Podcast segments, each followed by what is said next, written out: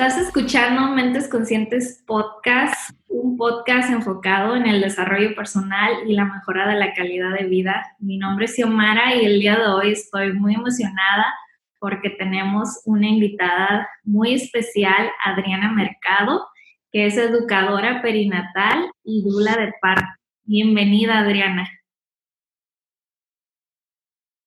Muchas gracias, Xiomara, por la invitación. Estoy muy contenta también de poder estar aquí contigo platicando sobre todo lo que tenga que ver con el parto y el posparto. Esperemos que nos dé tiempo en 30, 40 minutos de todo eso. Yo sé, es mucha información, pero ah, como te mencionaba previamente, yo quedé fascinada del taller que, que impartes y de la información que dan en ese taller. Y antes de tomar el taller, estaba pensando en que realmente me sentía bastante inadecuada, bastante no preparada y, me cuestionaba y, pensaba como, pero si soy mujer y, esta es nuestra naturaleza del crear vida, de dar vida, ¿cómo, cómo puede pasar tanto tiempo en la vida de, de una persona y no saber todas estas cosas tan importantes de lo que es estar embarazada, en lo que es tener a tu bebé. Entonces, creo que la información que comparten en estos talleres ayuda mucho porque, como te digo, yo me sentía como que no sabía nada. Sí, suele pasar así cuando es nuestro primer bebé y es, completamente normal.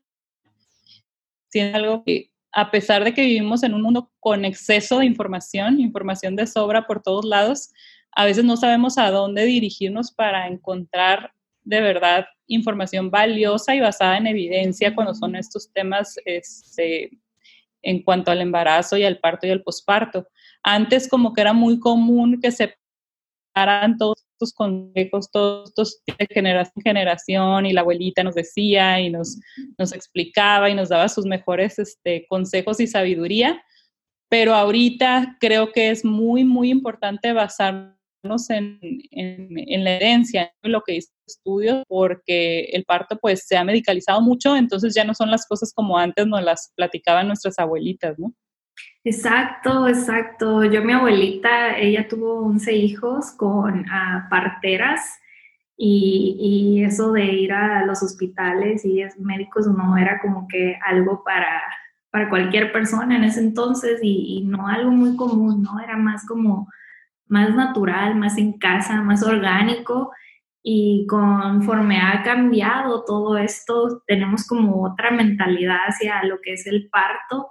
Y siento que, es importante que aprendamos de las dos partes, ¿no? De, una manera de tener un parto más natural y de, de saber nuestros, nuestras, ah, nuestros derechos que tenemos cuando vamos a un hospital a tener a nuestros bebés.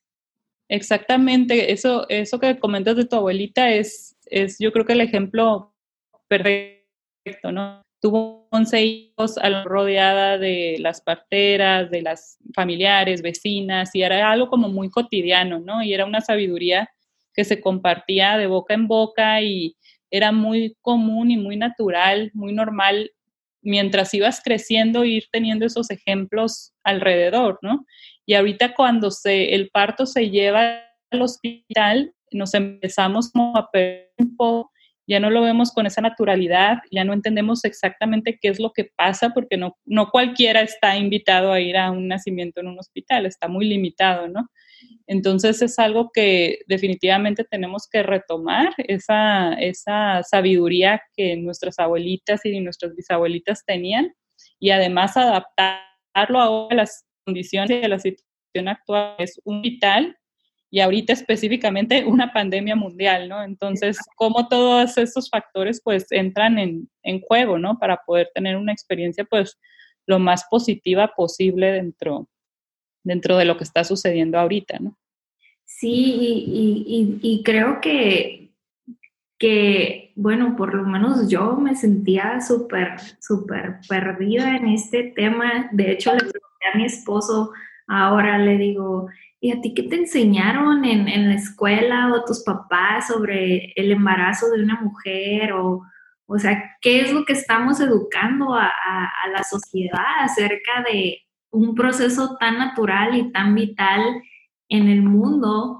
Y mi esposo dice, pues que yo soy el que embaraza y cosas así que le digo, pero eso no tiene nada que ver con, con el proceso de un parto, lo que lleva todo eso, las emociones, los sentimientos, las hormonas, de las decisiones. Entonces, siento que nos, como tú dijiste, tenemos la información ahí, pero nos hace falta bastante educación sobre estos temas tan importantes.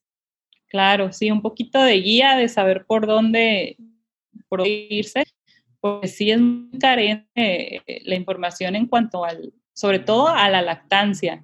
Mi esposo que estudió medicina me dice, en toda la carrera universitaria como médicos nos dan una clase de lactancia, no una materia de lactancia, una clase, o sea, una hora, dos horas a lo mucho de un tema tan importante, ¿no? Para el desarrollo de, los bebés y, también pues la salud pública, ¿no? Del país, de que la lactancia pues no solamente favorece a mamá y, al, y a bebé, sino favorece a la sociedad entera, ¿no? Entonces, mm, hay muchísima desinformación de, de esos temas y creo que es súper importante para los papás y las mamás cuando es la primera ocasión que van a tener un bebé, son papás primerizos, más primerizos, que tengan lo más posible de, herramientas y de acceso a información y de esa guía que, tú comentas para que pues vivan una experiencia bonita, tranquila, que se sientan a gusto, que se sientan preparados, aunque pueda haber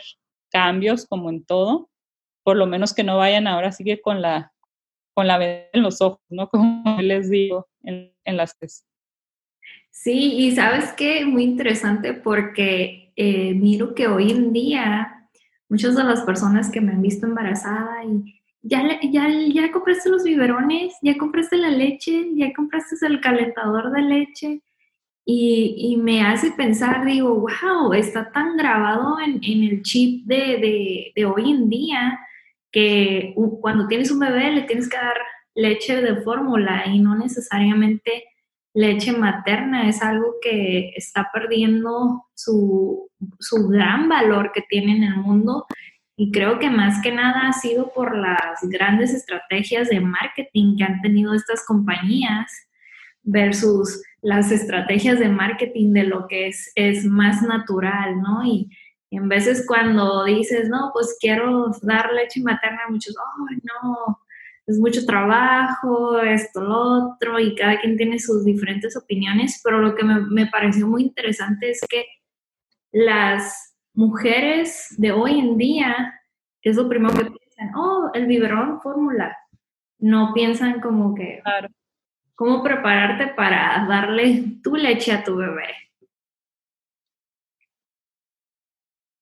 Claro, sí, es súper común y de hecho es uno de los primeros este, errores que cometemos con la lactancia cuando es nuestro primer bebé, que intentamos al momento de cargar a nuestro bebé para ofrecerle el pecho y amamantarlo, lo hacemos como cargamos al bebé cuando damos un biberón, ¿no? Y es una manera incorrecta de sostener al que puede usar molestias y grietas en, los pezones y una baja producción de leche porque el agarre del bebé no es el correcto. Entonces, desde ahí estamos como que observando a, a las mamás dar el biberón, dar la mamila, y tenemos esta idea de que así es como también debemos dar el pecho, ¿no? Porque no, vemos a las mamás dando el pecho, entonces no podemos eh, comparar, ¿no? No tenemos ningún punto de referencia porque se ha perdido, como tú dices, esta práctica tan importante. De hecho, hay por ahí una anécdota muy curiosa de un zoológico, no sé si la platiqué en el curso o no, o Eri se las platicó, de una mamá gorila que tiene a su, a su este, cachorrito en cautiverio, y cuando tratando de levantarlo no lo lograba y no lo lograba y no lo lograba. Y entonces un grupo de mamás lactantes van ahí afuera del, del ahí mismo en el zoológico, en el cristal donde los tienen, se sientan a amamantar a sus bebés para que la mamá la pueda ver cómo lo hacen, ¿no? Cómo se lo acomodan, cómo lo sostienen, cómo es todo el proceso.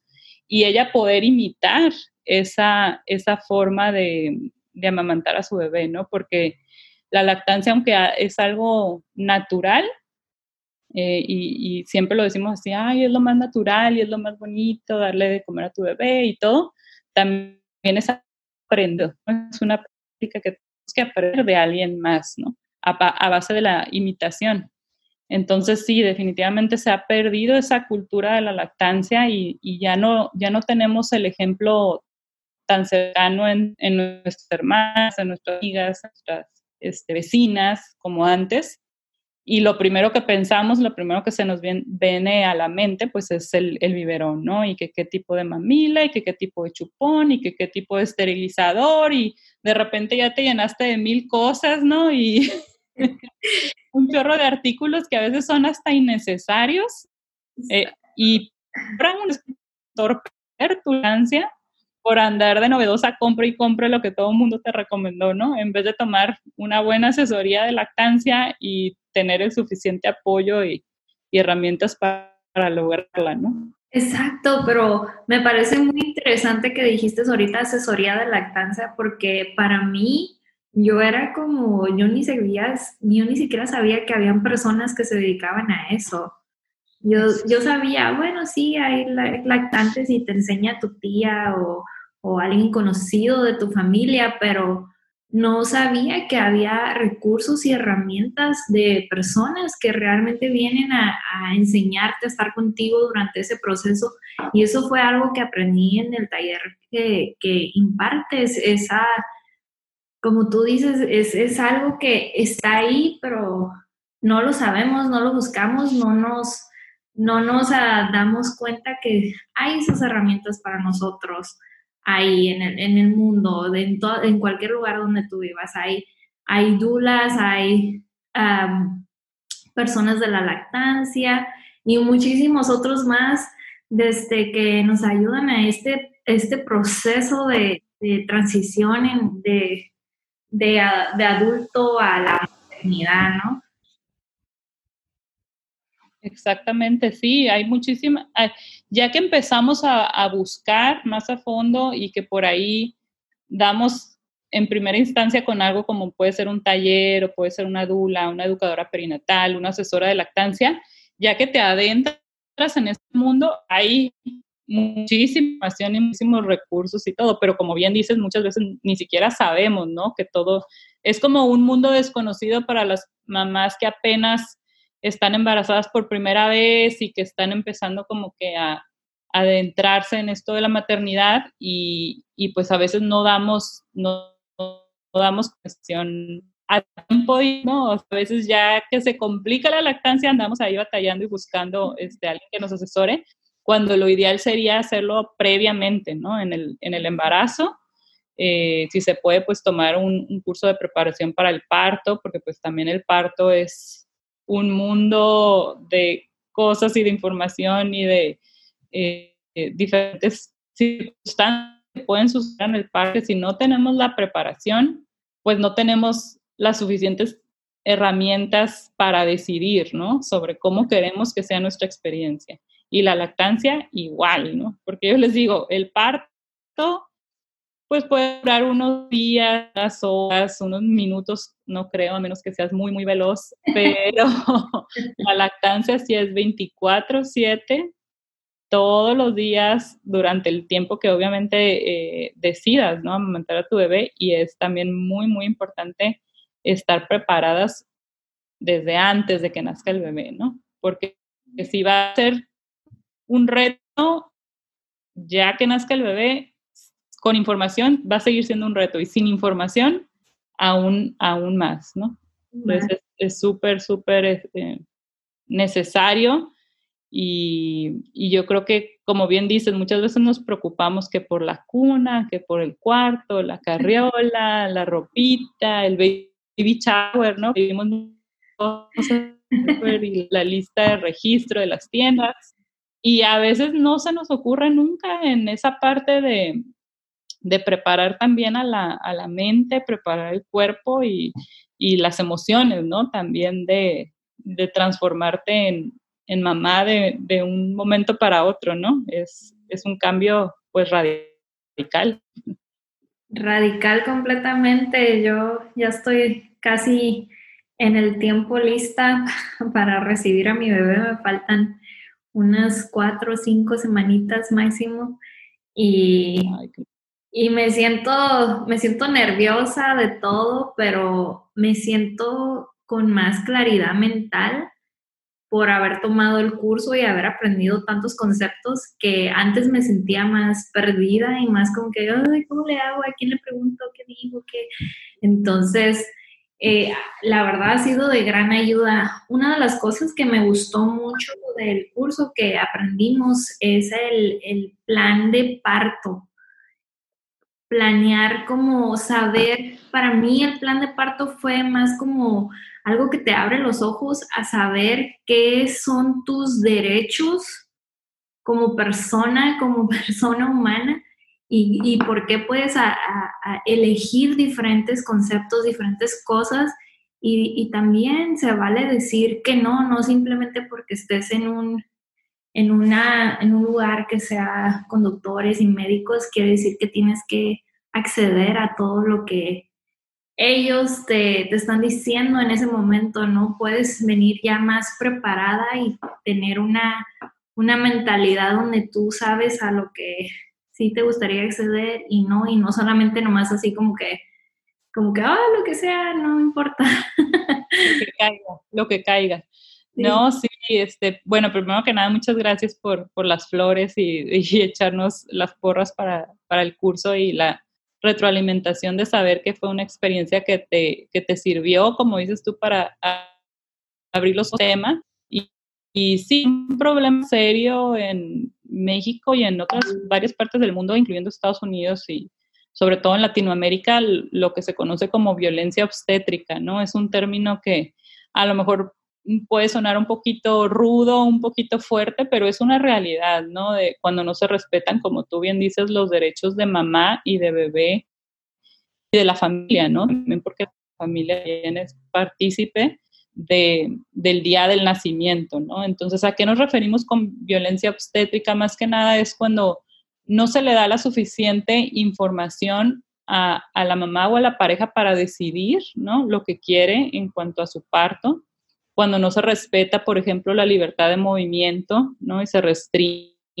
el tiempo en una cama, contracciones que son bastante, pues, incómodas, cuando no se le explican los procedimientos que se le van a realizar y se le pide su consentimiento informado. Y para que sea informado, pues se le tiene que explicar, como te decía, los riesgos y los beneficios, ¿no? Las dos cosas de cada procedimiento. Cuando, por ejemplo, se separa a mamá y a bebé después del nacimiento, simplemente por, algo de manera rutinaria, ¿no? No hay ninguna razón médica, sino por protocolos hospitalarios se les separa, lo cual pues entorpece la lactancia materna, cuando no se le permite comer y beber agua durante el parto, también es considerado violencia obstétrica. Entonces son una serie de factores ahí que hacen que la experiencia pues sea negativa, que no sea del todo algo, algo bonito, algo íntimo, algo que te deje pues con un buen sabor de boca, ¿no? Digamos, del, día que nació tu bebé. Por ejemplo, que es el, tener una acompañante también esto de los, de los puntos, ¿no? De los factores negativos eh, que puede hacer que la experiencia pues no sea tan, tan favorable para, para mamá y bebé, ¿no? Entonces, todo este tipo de cosillas eh, que pueden ser así como, bueno, qué tan importantes pueden ser en el momento del parto son determinantes, ¿no? Para el progreso del trabajo de parto, porque todo tiene que ver con la seguridad con, con la que la mamá se sienta para que el parto vaya progresando y vaya avanzando y sea algo, pues que, que tenga un final feliz, ahora sí que un final feliz, ¿no? De que, que, mamá estuvo contenta durante la experiencia, sintió respetada, hallada, nació su bebé, se lo pusieron luego, piel con piel, ¿no? Que papá puede estar ahí también para apoyar y sostener a la mamá y, y, y, reconocerse, ¿no? Conocerse y reconocerse los tres como la nueva familia que, están formando, ¿no? Y todo es, platico, muchas veces no se respeta en los hospitales, ¿no? Entonces es una realidad que, que pues que hay que conocer y que hay que estar lo más preparadas posible para el día del nacimiento de nuestro bebé. Primero que nada, saber eh, lo que estamos decidiendo, ¿no? Desde nuestro proveedor de salud, si realmente él, ella eh, hace su práctica basada en evidencia científica, si te va a respetar en esos momentos, y también el hospital que decidimos, ¿no? Si fue hospital, qué tipo de protocolos manejan, y ya si tú sientes la necesidad de tener una experiencia fuera del hospital, es algo que te llama la atención, saber que hay otras opciones, ¿no? Como los partos en casa, los partos en birth center o en casa de parto, también es una buena alternativa cuando buscamos un parto más fisiológico, más natural, más humanizado, es otro término que también. Eh, entonces, sí, para empezar hay que saber, ¿no? Hay que, hay que conocer de todo esto para poder tomar esas decisiones. Exacto, y, y, yo preguntando, ¿no? Ya, ya cuando estás en, la, en tu embarazo es como que, ah, todas las miles de preguntas a todas las personas de tu familia y todo. Y me di cuenta que mi mamá en, en mi parto, en el parto mío y en el de mi hermano, tuvo experiencias bastante traumáticas, bastante negativas y, y le empecé a, contar de la información que yo aprendí y decía a mi mamá, no, pues es que yo no sabía eso, yo no conocía de eso. No, yo nomás decía, pues ni modo, me aguanto lo que me tengan que hacer. Entonces es como que estás en una situación muy vulnerable y, pones toda tu confianza y toda tu, fe en que pues lo único que te importa en ese momento, me imagino, es que esté bien tu bebé, ¿no? Y, como dices, pasan estas experiencias que en veces no son tan gratas para las personas, pero se aguantan y muchas de las veces no tienen la información necesaria para, para decir, ¿sabes qué? Pues soy humano, estos son mis derechos como humano. Cuando estás teniendo a tu bebé, no, no, en, todo, en todos los ámbitos de la vida tienes derechos, pero sobre todo tenerlos bien claro cuando estás pasando con, en este momento tan importante de, de la vida. Claro, sí, de hecho hace, digo, todo esto está, como te comentaba, basado en evidencia, o sea, ha habido estudios clínicos eh, y todas las asociaciones, desde la Organización Mundial de la Salud, la Asociación de Ginecólogo, Ginecólogos Americana, en España también la CEU, que son los ginecólogos de España, eh, la UNICEF, todas las asociaciones importantes promueven este tipo de, nacimientos y está respaldado, ¿no? Por, por la evidencia. De hecho, salió en México la norma, creo que 007, hace algunos años también. Aquí la cuestión es que como todo es tan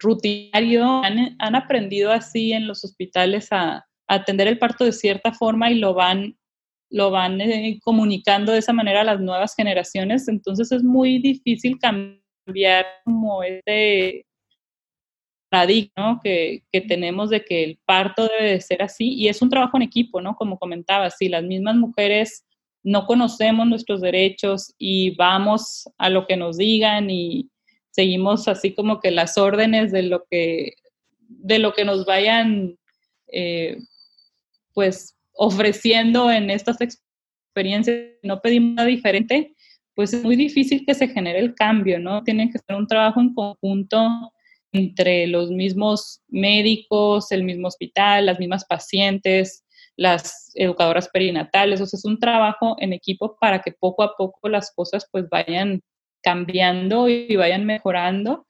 Y en todo este trabajo, pues la inflación es clave, ¿no? Es una pieza clave para poder empezar de algún lado. Y la verdad es que íbamos muy bien, iba, iba habiendo cambios, iba habiendo mejoras. Eh, desgraciadamente con la pandemia, pues todo como que se vino un poquito para abajo otra vez, este, por lo mismo de que todos los protocolos se volvieron más rígidos, en algunos en algunas ocasiones no, no aceptaban tener un acompañante ¿no? en, el, en el parto. Ahorita creo que ya está más, ya aceptan por lo menos a una persona, pero, pero sí, ¿no? El hecho de, por ejemplo, de que te pidieran la prueba de, de COVID, la PCR y que solamente tuviera un, unos días de, de, duración o de validez, ¿no? Entonces, todo eso empezó a fomentar que los se tomaran, ¿no? Lo cual ya lleva a otro tipo de implicaciones, que ya sabemos que las inducciones pues elevan los riesgos y que se elevaron el número de cesáreas también, que de por sí ya estaban por las nubes. Entonces, todo esto pues sí nos ha jugado un poquito eh, no a favor, digamos. Pero bueno, hay que seguir, hay que seguir trabajando y por eso decidimos llevar estos talleres y esta información también así a, hacerlos en, en, línea por Zoom, porque antes pues obviamente los dábamos de, de manera presencial y ahorita pues estamos utilizando este, estas plataformas virtuales para poder, eh, para que las mamás puedan recibir la información y los papás puedan recibir la información, porque si no, pues imagínate, ¿no? Ahora sería una, una bolita más de nieve que se le agregara al, al, caos, ¿no? Aparte de todo lo que está pasando, no tener el acceso a la información, ¿no? Exacto, exacto. Y es súper importante. Me gustaría que nos platicaras un poquito qué es el, trabajo de una doula. Este, creo que lo hemos, bueno, yo lo he visto en películas, en documentales y siento que tiene un ex, bueno, hoy en día tiene un estigma bastante negativo últimamente como lo han puesto y considero que es, es un estigma muy erróneo pero me gustaría informar a todas las personas que, que escuchan el, podcast de, los grandes beneficios de tener una dula y cómo participa en, la creación de tu, de tu bebé, de tu familia. Claro que sí. Eh, sí, definitivamente eh, ha sido lamentable eso que comentas, que, hemos tenido un poco de mala fama en, algunas, en algunos ámbitos eh, y yo creo que todo viene de la desinformación porque muchas veces nos confunden con las parteras, ¿no? Entonces lo que voy a hacer es que les voy a explicar qué es una dula y les voy a explicar qué es una partera y luego les platico un poquito de los, de los beneficios. Una partera es una persona que está capacitada para atender un parto de bajo riesgo. Eso quiere decir que si tu, tu embarazo ha sido de bajo riesgo y tu trabajo de parto se mantiene igual, eh, que es más o menos alrededor del 80-85% de los, una partera perfectamente podría atender el nacimiento del bebé. En México eh, la partería no está muy regulada, digamos, entonces están las parteras tradicionales, que son las que han aprendido de generación en generación, sobre todo en el sur del país, que es donde más practican, ¿no? En el norte prácticamente desaparecieron eh, partes. Hay muy contadas parteras, para que te des una idea, en toda Baja California creo que hay como tres, o sea, son, son muy, muy poquitas. Pero básicamente lo que hace la partera es el trabajo del ginecólogo, ¿no? O sea, te lleva, te da el seguimiento prenatal, te atiende en el trabajo de parto, en el parto, recibe al bebé y te atiende en tu posparto también y te da seguimiento durante seis, ocho semanas de tu posparto, ¿no? Cuando es un embarazo de alto riesgo o por alguna razón se complica en el trabajo de parto, entonces lo eh, indicado es que te atienda un ginecólogo obstetra, ¿no? Que ellos están capacitados para hacer cualquier intervención que sea necesaria o incluso una cesárea, ¿no? Eh, que es una, pues una cirugía abdominal mayor para eh, evitar cualquier riesgo para mamá y para bebé y que todo salga bien. Entonces, básicamente, la partera es cuando el parto progresa bien de manera fisiológica y no hay necesidad de intervenir, el bebé nace, ¿no? Que para que quede más claro, son los típicos bebés que nacen al hospital, que nacen en el, en, el carro, en el taxi, cuando van de camino, ¿no? Esos son partos, pues, que, que, que, nada, digamos que nada los detuvo, ¿no? Todo salió perfectamente bien, el bebé nació, mamá y bebé están bien. Ahora, muchas personas confunden lo que hacemos las dulas con lo que hacen las parteras. O peor aún, muchas dulas al momento de no estar bien em, capacitadas, te dicen, no, sí, yo entender el parto como una parte sin ningún problema, cuando no tienen la preparación que se necesita, necesaria, ¿no? Es ahí cuando entra todo este caos y se nos hace la mala fama. Una dula no debería de hacer nada clínico, decir esto, no podemos recibir al bebé, no podemos tomarte la presión, no podemos decirte cuántos centímetros de dilatación tienes, no podemos checar el ritmo cardíaco, el latido de tu bebé, el foco fetal, nada de eso porque no somos ni parteras ni ginecólogas, ¿no? Pero sí trabajamos en conjunto con parteras y con ginecólogas, entonces es ahí donde viene un, poco la confusión. Una lo que hacemos es brindar apoyo informativo durante el embarazo y apoyo emocional y físico durante el parto. Eso quiere decir que nosotras las acompañamos durante el trabajo de parto hasta que nace su bebé y en el posparto inmediato, ¿no? Entonces, básicamente este, este apoyo, lo que se han dado cuenta en los estudios y lo que la evidencia científica es que tiene muchos beneficios sin tener ningún riesgo, realmente, porque el hecho de que esté una dula ahí mientras no hagas nada clínico ni te metas donde no debes meterte, eh, no va a tener ningún riesgo, ¿no? Pero los beneficios son que disminuye el número de intervenciones, disminuye el número de eh, eh, mejor resultados de Apgar de los bebés, beneficia la lactancia, se piden menos medicamentos para el dolor, menos epidurales, menos este, medicamentos en general, eh, la mamá una, digamos, una experiencia más positiva al sentirse acompañada, al sentirse escuchada, ¿no? al sentirse este, respetada durante su proceso.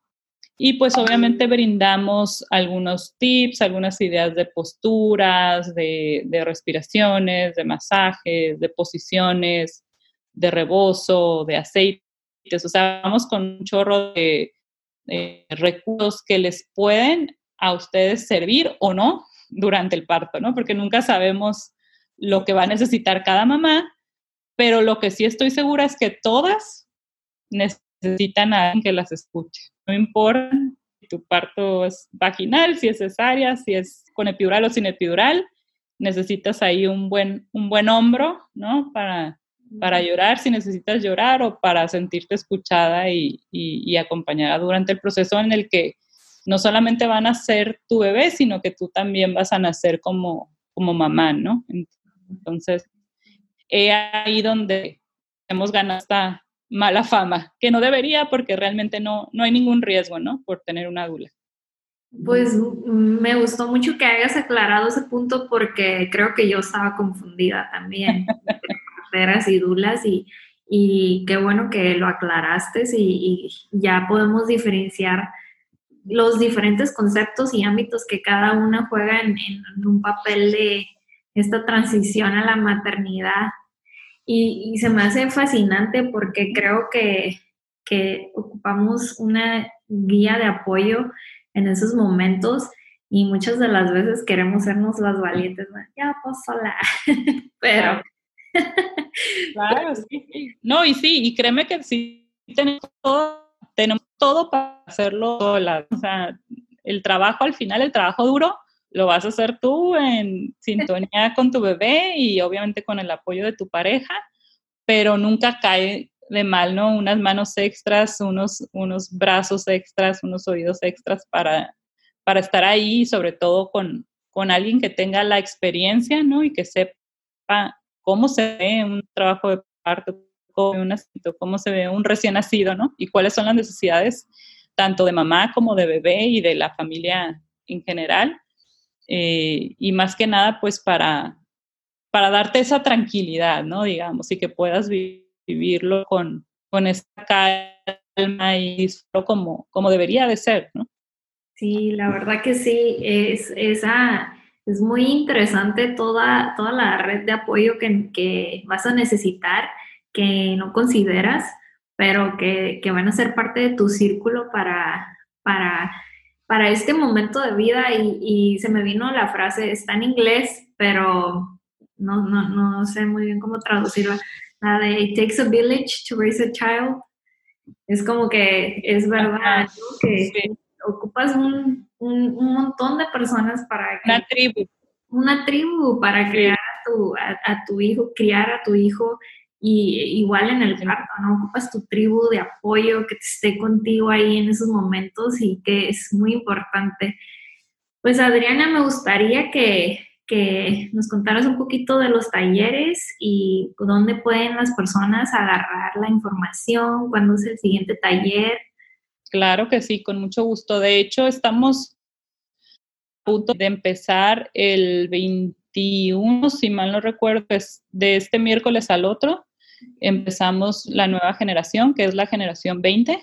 Eh, el taller se llama Taller Integral, Prenatal y Postnatal, porque quisimos precisamente, ahorita que, que platicas de la tribu y de todo esta, este equipo de personas que te, que te pueden apoyar durante tu, tu experiencia, eh, el ser enfocado en la preparación para el parto, pero también en la preparación para el posparto, ¿no? Que es algo súper importante, como ya lo platicamos al principio. Entonces, es un taller integral, ¿no? Que incluye estas seis eh, sesiones, estos seis módulos en donde vamos a tratar estos tan importantes. Y me pueden buscar, por ejemplo, en Instagram, estoy como AM Bird Services, como servicios para el parto, AM Bird Services.